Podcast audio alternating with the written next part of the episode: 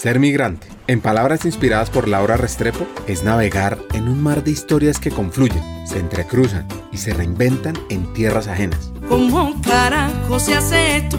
Dejar mi casa, mi familia, mis afectos, dejar mi tierra y mis amigos, porque no todos se vienen conmigo y yo lloré. Es portar en el pecho un mapa de ausencias y memorias donde cada paso, cada paso adelante lleva consigo la resonancia de un pasado que no se olvida. Migrar es, en esencia, ser testigo de la resiliente capacidad del espíritu humano para encontrar hogar en cualquier rincón del mundo y demostrar que las fronteras, en su intento por dividir, solo revelan la universidad de nuestras esperanzas y sueños. Les quiero contar una cosa. El número de migrantes internacionales ha aumentado significativamente en las últimas décadas. El total de migrantes estimado por las Naciones Unidas para el 2020 fue de 281 millones de personas, una cifra muy superior a los 128 millones de 1990 y a los cerca de 60 millones de 1970. En este contexto global, la sociedad colombiana ha dejado de ser autocontenida para convencerse en una sociedad que experimenta de manera simultánea procesos masivos de migración e inmigración, según un estudio de la Universidad del Rosario. Les quiero contar que el episodio de hoy es un viaje por la curiosidad, por sobrellevar los retos de la vida, por entender el mundo de la migración y las acciones para transformarlo. Me fui.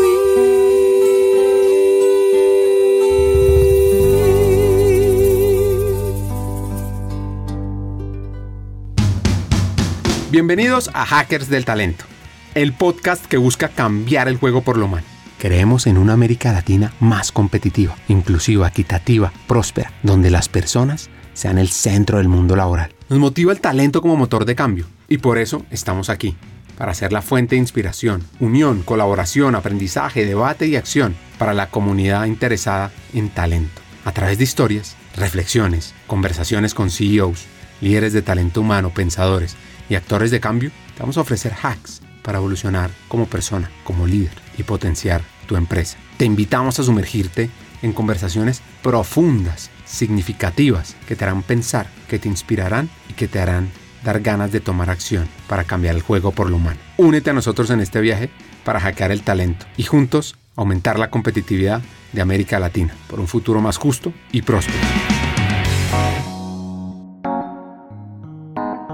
Nuestro invitado de hoy se llama Iván Daniel Jaramillo. Es el viceministro de Empleo y Pensiones del gobierno colombiano. Tiene raíces bayunas y también, por la diáspora palestina de los años 40, raíces y tradiciones árabes.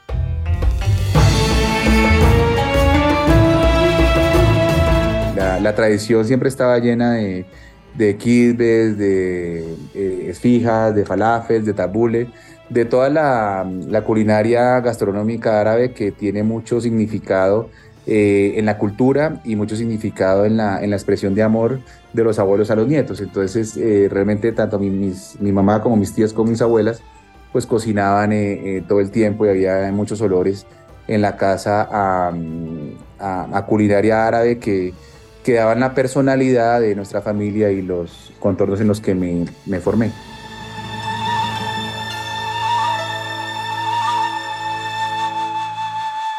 El ejemplo de sus padres puede estar ligado a ese constante aprendizaje. Ah, mi papá era médico, eh, mi mamá era ama de casa. Mi papá era médico ortopedista y era eh, muy dedicado a su profesión siempre y muy eh, inspirando disciplina y responsabilidad y como el compromiso de, de la constante búsqueda de la verdad, ¿no? Porque la medicina sí que tiene eso desde antes de la revolución industrial, de estar constantemente cuestionando las verdades, ¿no? Entonces es una profesión que exige y demanda muchísima actualización y estudio y fue lo que yo siempre vi, fue lo que siempre mi papá me transmitió de, dudar de las verdades, de buscar más allá y de estar siempre constante, con, constante contacto con, con la literatura, con, eh, con la ciencia, con los colegas, con la vida, con la sociedad para encontrar respuestas, ¿no? Si bien le encantaba el fútbol, había una pasión que lo conectaba con los sentimientos, con la humanización. Cuando niño me gustaba mucho el deporte, era lo que más me, el fútbol me, era lo que más me, entusiasmaba, pero eh, me gustaba mucho también, eh, tuve una experiencia de vida eh, aprendiendo a tocar el clarinete, que me forjó una, una aproximación, una sensibilidad especial por la, por más allá de tocar bien, mal o regular, entender los pentagramas y las notas, era eh, aproximarse a, la expresión a través de un instrumento de sentimientos, de emociones, de sonidos que realmente me marcaron mucho y me, me, conectaron muchísimo con mi propio ser, ¿no? Yo creo que el, el, haber, el haber tenido el acompañamiento de un instrumento como el clarinete, que es un instrumento muy completo, de aire, muy em, exigente para la, la, la, afinación, pues me, me dio una, una, especial sensibilidad y una especial conexión con, con el arte como expresión de vida y expresión de, de humanidad, ¿no? La filosofía de la vida la encontró saliendo del colegio en el ejército. La, la salida del colegio eh, para mí fue muy especial porque no fue la regla general de mis compañeros, pero yo presté servicio militar y eso me, me llenó a mí de, de, espacios de autorreflexión, de conocimiento, de profundización en la lectura. Eh, realmente me volví mucho más metódico en, en lo que hacía. Eh, empecé a conocer autores y situaciones que yo jamás hubiera imaginado y creo que eso me forjó una, mm, una, un espacio en mi vida que seguramente no hubiera podido explorar en otro, en otro terreno, más allá de la pura disciplina miliciana y tal.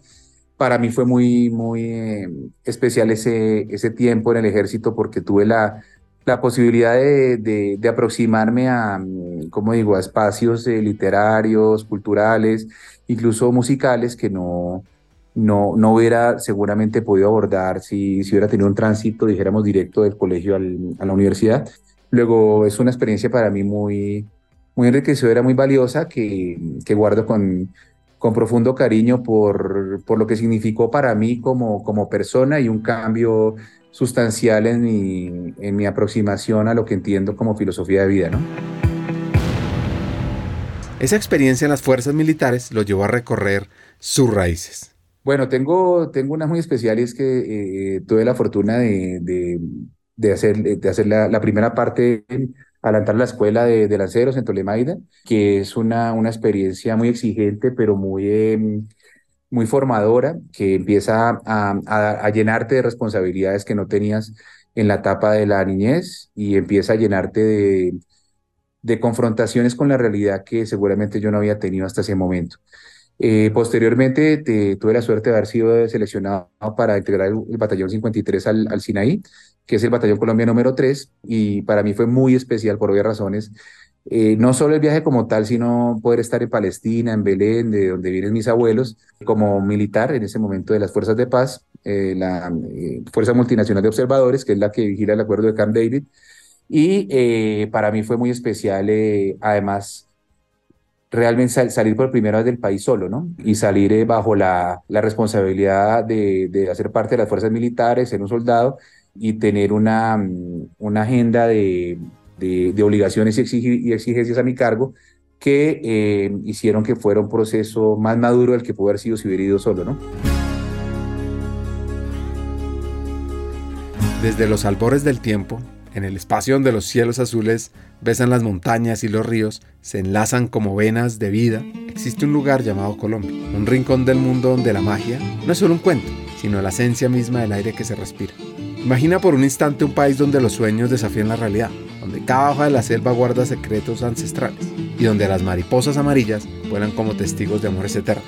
Amar a Colombia es abrazar cada uno de sus contrastes, es sentir la calidez de su tierra entre los dedos, danzar al ritmo del corazón de sus tamboras y dejarse hechizar por el encanto de sus historias. Aquellas que solo un maestro como el gran Gabriel García Márquez podría comenzar a narrar. Porque Colombia, más allá de ser tierra y territorio, es un sentimiento, un suspiro del alma que nos recuerda que, en medio del realismo, la magia siempre prevalece. Y en nuestro invitado de hoy, el amor por Colombia aumentó. Me siento de haber nacido en mi pueblo. Sí, ahí se despierta mi, mi amor por, por Colombia, por las instituciones, por, por, los compañeros que tuve, porque ya era, eh, era la realidad, era el mundo de la Colombia real, de la Colombia profunda con el que yo empezaba a, a dialogar. Entonces ya era abrirme a, a la realidad, abrirme a, a, qué es Colombia, quiénes somos los colombianos todas las historias de humanidad que hay detrás de cada persona que, que uno conoce una experiencia de esas y la, la riqueza de hablar con visiones de la vida muy distintas, ¿no? Una cosa es la visión de la vida de un, no sé, de un cabo, de un suboficial, otra cosa es muy distinta a la de un coronel, la de un eh, eh, capitán, que son todas complementarias y que enriquecen muchísimo la historia de vida de cualquiera, ¿no? Todos tienen historias de vida muy, muy, muy apasionantes que, con las que pues tuve la oportunidad de, de enriquecerme, ¿no? En algún momento pensó estudiar medicina, como su padre. Pero Iván deja su propio camino y entra a estudiar Derecho en la Universidad del Rosario, con unas ganas de aprender incalculables. Sí, para las personas que escuchan, no necesariamente porque uno tenga los mejores profesores o las mejores experiencias en determinadas áreas, se va a dedicar a eso y sea la, la ruta que sigue su pasión, ¿no?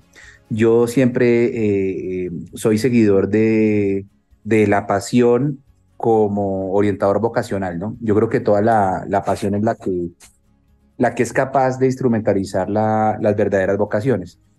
Entonces lo digo porque para mí las mejores experiencias no fueron propiamente el derecho del trabajo al que me dedico, sino fue profesores de otras áreas. Era derecho de obligaciones con el profesor José Armando Bonivento, era eh, el derecho constitucional con el profesor Sáchica, eran otros profesores, pero me llenaron de pasión por el derecho y luego yo fui encontrando mi propio camino en lo laboral, no necesariamente ligado a, una experiencia eh, superlativa y afortunada en, las clases que tuve en el pregrado. Realmente eran otras clases que me apasionaban, pero yo solo fui capaz de llenarme de ese mm, instrumento epistemológico para eh, construir una propia personalidad en lo laboral.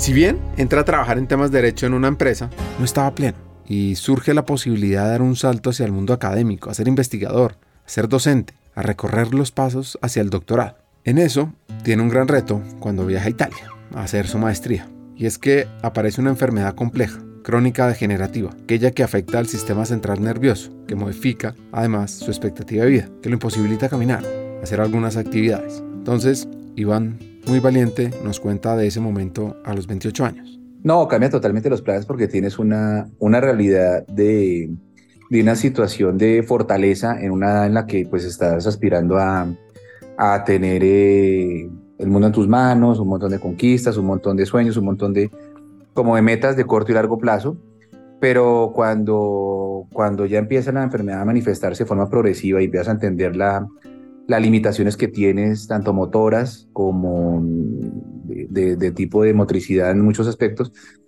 pues empiezas a entender que, que hay muchas rutas para llegar al, mismo objetivo, ¿no? Que no solamente caminando se llega, sino eh, en una silla de ruedas puedes también llegar al objetivo, también puedes eh, con mayor esfuerzo llegar a, a determinados objetivos, eh, no sé si mayor o mm, rutas diferentes, y empiezas a aceptar que, que la vida no es, no es en blanco y negro, sino que hay matices que permiten llegar a determinados objetivos. En el laberinto infinito de la existencia, donde cada pasillo es una lección y cada sombra es una duda, resplandece una verdad singular, la capacidad del ser humano para enfrentar y desentrañar los enigmas de la vida.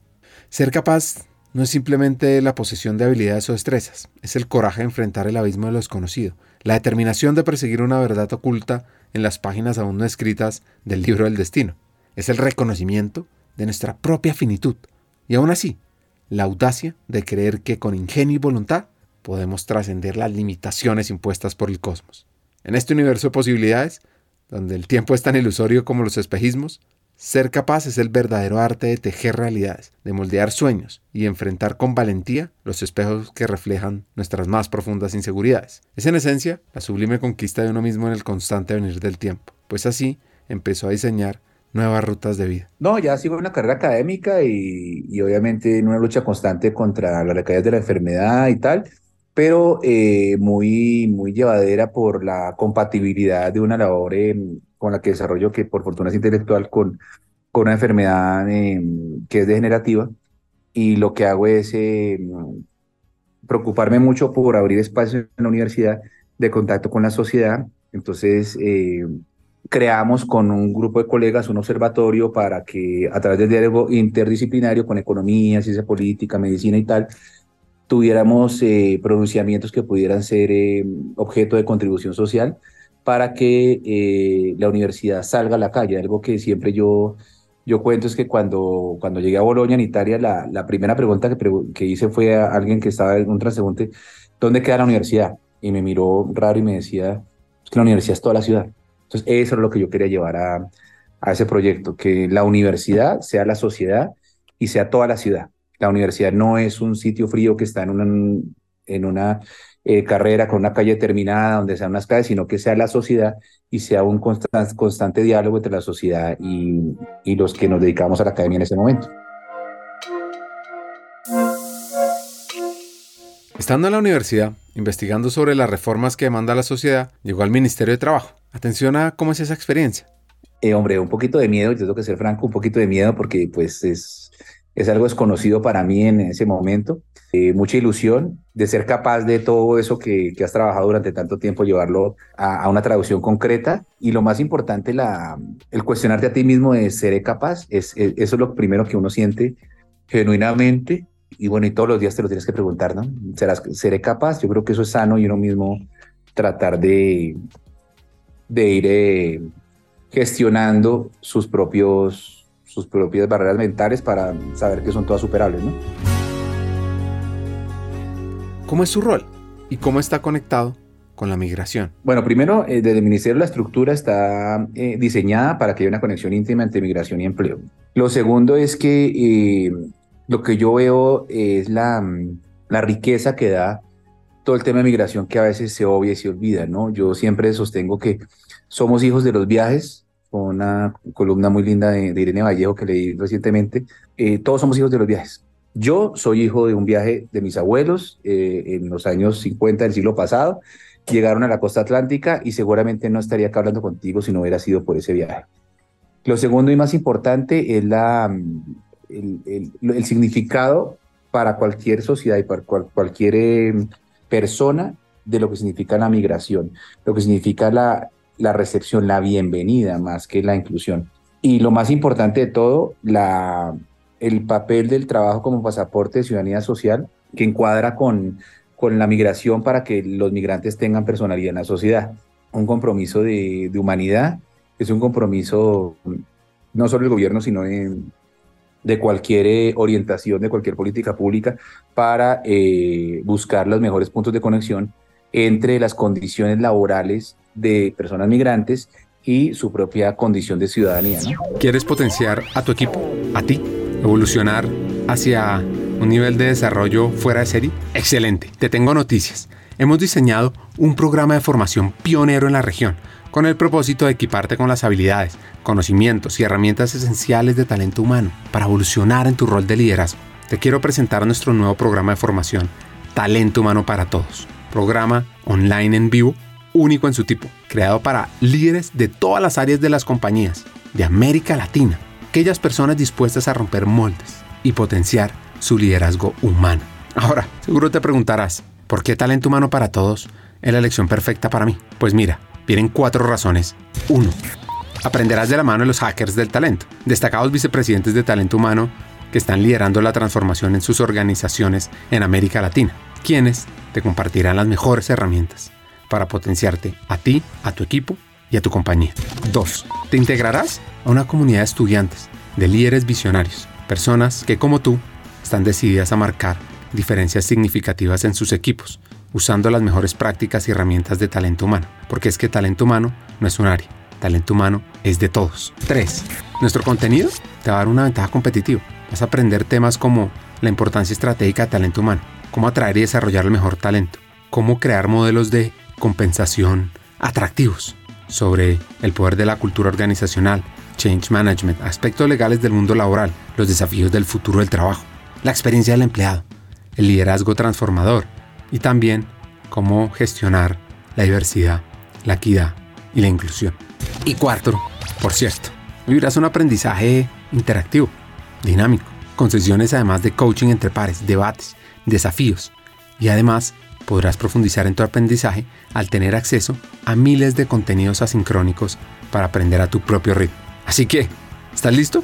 ¿Estás lista para hacer esa chispa que impulse el cambio en ti, en tu equipo, en el mundo laboral de América Latina? Únete a Talento Humano para Todos. Comienza tu viaje hacia el liderazgo transformador. Es muy fácil. Regístrate ya en www.hackersdeltalento.com. Buscas Talento Humano para Todos. Te inscribes y arrancas a aprender. Eso sí, Solo te digo, los cupos son limitados. Así que no esperes más. Tu equipo y América Latina te necesitan ahora más que nunca, porque talento humano no es la responsabilidad de un área, es de toda una compañía. Y tú como líder vas a aprender cómo potenciarlo. Sigamos con el episodio.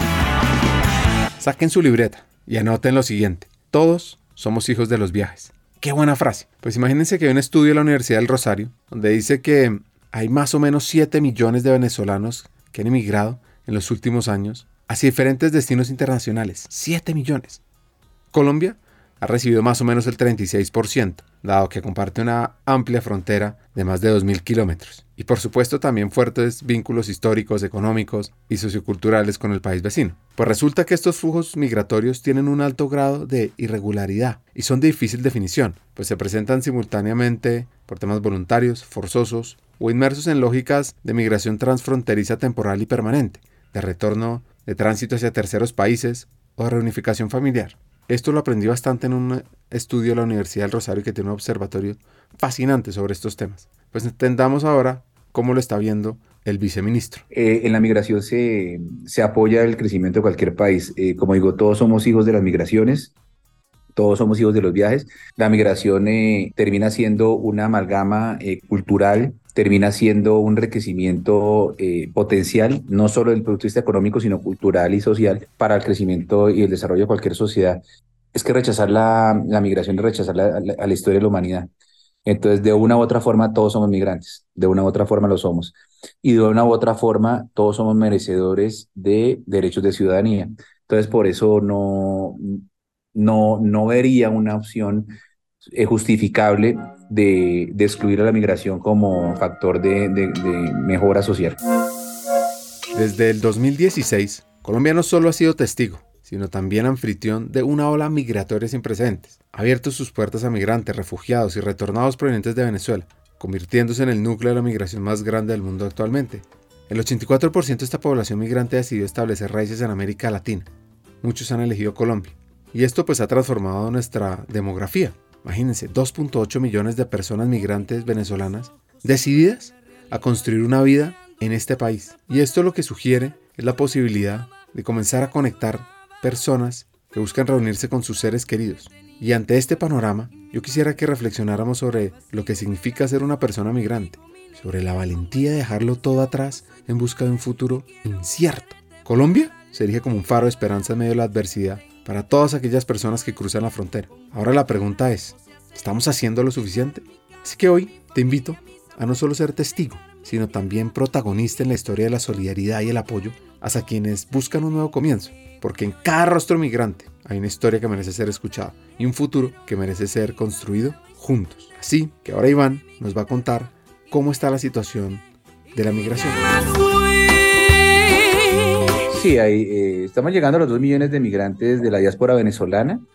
Hay mucha, todavía mucha presión de, del flujo eh, todavía muy fuerte, sobre todo acentuado en la migración venezolana.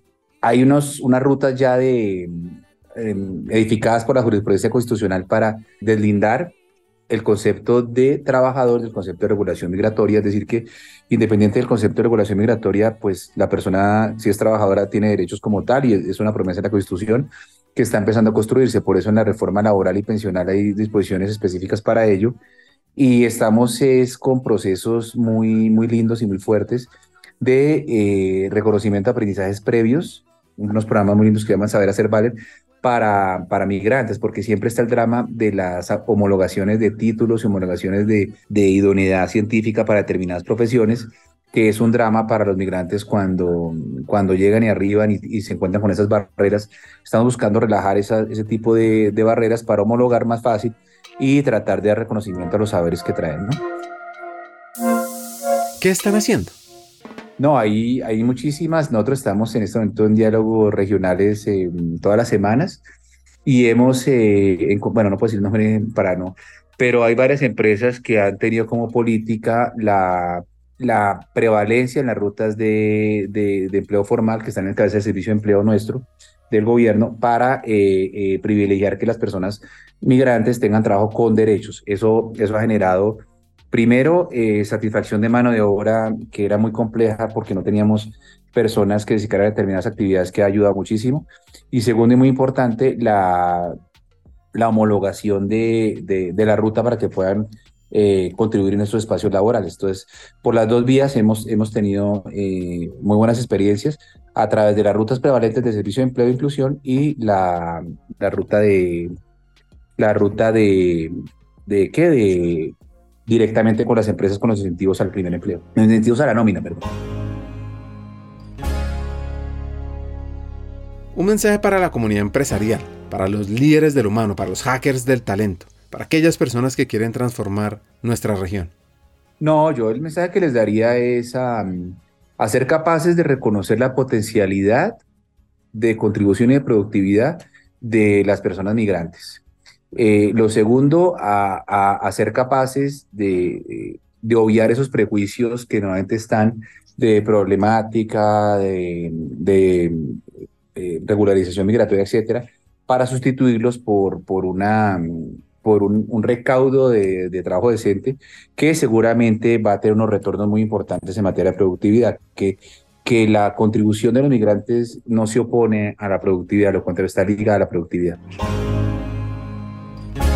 ¿Cuáles son los sectores que más aportan al empleo de las personas migrantes? El mayor flujo está en comercio y servicios, y ahí ya siguen los, los demás que tenemos aquí ya caracterizados, pero la concentración más alta está en comercio y servicios, justamente que es eh, en donde se enfoca por lo menos la diáspora venezolana. Un proceso interesante son lo que se llaman las rutas de aprendizaje previos y cómo se trabaja la potenciación de la gente. El vínculo mm, está trabajándose actualmente por la facilidad de adquirir derechos independientes del estatus migratorio, el tema de las rutas de reconocimiento de aprendizajes previos y todo el tema también de absorción de esta, de esta, de esta oferta de trabajo para temas eh, de, cierto, de ciertas características que requieren recalificación y repotenciación, como todo el tema de tránsitos a empresas verdes y, descarbonización. Hemos tenido una, unas rutas de reconversión con población migrante que, que, pueden ser positivas y que pueden contribuir al desarrollo del modelo productivo que estamos tratando de abordar. ¿no?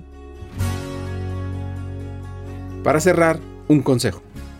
No, el consejo que le doy a todo el mundo es que no pierdan el asombro de estar vivos. Es el mejor consejo. De saber aceptar para qué y no por qué. Eso. La conversación con Iván Daniel Jaramillo, viceministro de Trabajo, es una reflexión de vida. A mí me deja tres hacks. El primero, todos debemos ser parte activa de generar oportunidades para la población migrante, porque al final somos hijos de los viajes. Dos, debemos aprovechar las rutas de aprendizaje previos y los programas de potenciación para impulsar la contratación de aquellas personas que cruzaron la frontera. Y tres, a veces la vida nos deparará nuevos caminos que si tenemos curiosidad y trabajamos el intelecto, los vamos a transitar de una mejor manera. Este episodio fue posible gracias al apoyo al pueblo americano y al gobierno de los Estados Unidos a través de su Agencia para el Desarrollo Internacional, USAID. Los contenidos de este episodio son responsabilidad exclusiva de sus autores y no necesariamente reflejan los puntos de vista de USAID ni el gobierno de los Estados Unidos.